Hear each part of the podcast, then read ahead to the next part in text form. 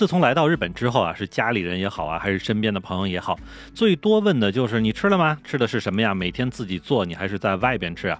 其实讲真哈，要论起日本的吃的来哈，这个种类其实并不像我们想象的那么多，甚至还有好多朋友在问我说：“你每天吃日料吗？”啊，你想想这个问题让我怎么回答呢？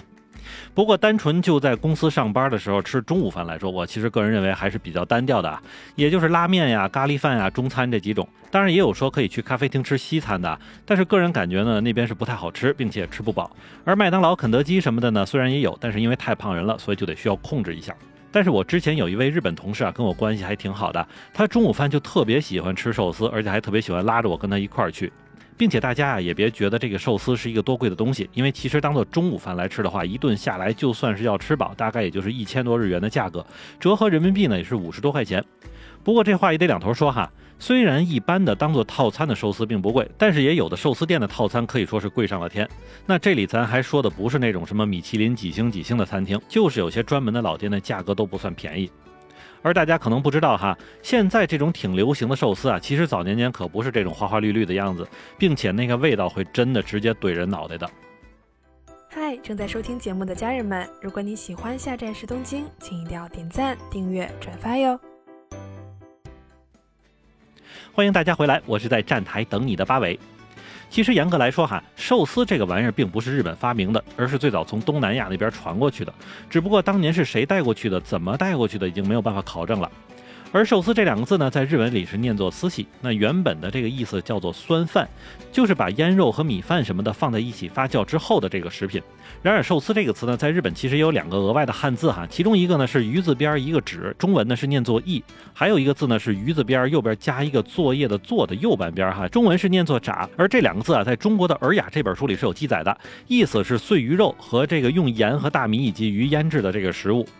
那么单从这名字的解释来看啊，确实寿司这东西还真就未必是日本发明的，因为就有些记载上说啊，说这种料理的这个方法是源于东南亚的湄公河一带，当时呢是为了便于保存，当地人呢是将这个鱼类和贝类啊以及一些肉类用腌制的方法，并且压上重物来进行储存。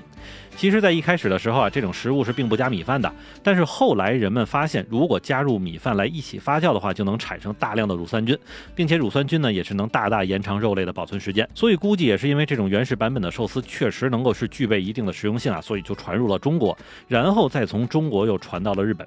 当然，咱不能像韩国人一样说啥都是咱自己的，只不过大家是要知道啊，早年间的寿司可真不是像咱们现在看的这样。因为从日本一些历史记录上来看，最早的寿司是从公元八世纪时候出现在日本，但那时候的名字啊是叫做熟寿司哈，并且这个熟寿司所用的原料也不是现在看到的各种海鱼啊或者肉类的组合，而是日本人现在不怎么吃的淡水鱼。那再说到这种熟寿司的做法，其实就是用鲫鱼抹上盐之后呢，要放一个月，再用水把这个盐都洗掉之后，一层鱼加一层米饭的铺在一个木桶里边，然后上面再盖上盖子，用重物压住，随后呢再用水啊什么的去隔绝空气。就这样下来啊，这套东西要腌制几个月，甚至更长的还有几年的。那等到了都腌制好之后，你就会获得一桶散发着浓烈酸臭味的米饭和鱼的黏糊糊的混合物。当然还好啊，吃的时候那些米饭指定是不能吃了，人们要吃的就是里边的那些鲫鱼。当把这些鱼挖出来的时候，再切成薄片上桌，那么这一道美食就形成了。但是讲真哈，我是真不知道为什么一个海洋资源如此丰富的国家的人们啊，这要这么作践自己。所以不管你是不是喜欢吃现在的寿司啊，曾经这玩意儿都是出自一种黑暗料理。并且，如果你还想体验这种东方版本的鲱鱼罐头的话，那么可以去日本的滋贺县，因为那边似乎还有这种熟成的这种鲫鱼寿司卖。当然，吃的时候得先问自己一句哈，我要图个啥？其实促进寿司升级改版的还真不是那个臭味啊，而是时间。毕竟做个饭要等上几个月甚至几年的，那确实太不顶用了。所以从日本的镰仓时代开始呢，就有人开始偷懒，把这个发酵时间缩短至四到十五天。那么这样一来哈，这个米饭是刚刚发酵，有点酸味，并且还能够维持米粒的形状时候就能拿出来了。然后呢，再连这个鱼带饭是一起吃啊，那这种寿司就被称为这个生熟寿司，也就是这个生的熟成寿司了。那相比起之前那种臭烘烘的寿司呢，这种生熟寿司的这个现有的保存就比较多了。因为如果你能使劲找找的话，好像在东京这边都有这样的店存在。那这种寿司的口感呢是那种黏糊糊的，但是酸味儿什么的其实并没有那么重。鱼的味道呢，也就是那种咸的腌肉的味道。但是至于好吃这件事儿嘛，我自己是并不这么觉得。其实就和咱们上面说的一样，日本这个地方对于保存鱼肉其实并没有这么大的需求，因为毕竟不是个内陆国家，所以鱼肉什么的呢，应该还是比一般的这个猪牛羊肉是更常见了。所以就有些日本人开始琢磨了哈，既然大家都挺喜欢那个酸味的，那是不是可以用醋来代替发酵呢？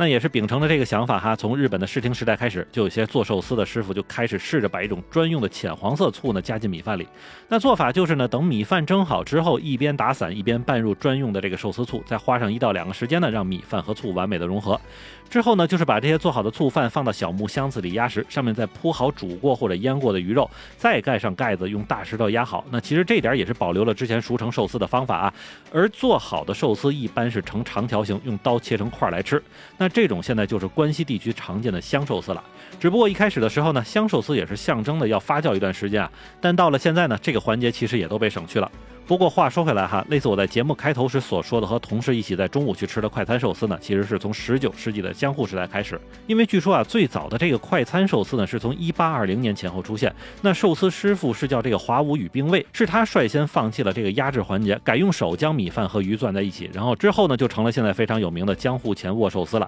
当然哈，能成为快餐的一个理由就是真的能做得很快，并且食材是如果足够新鲜的话，那味道确实也是能保证的。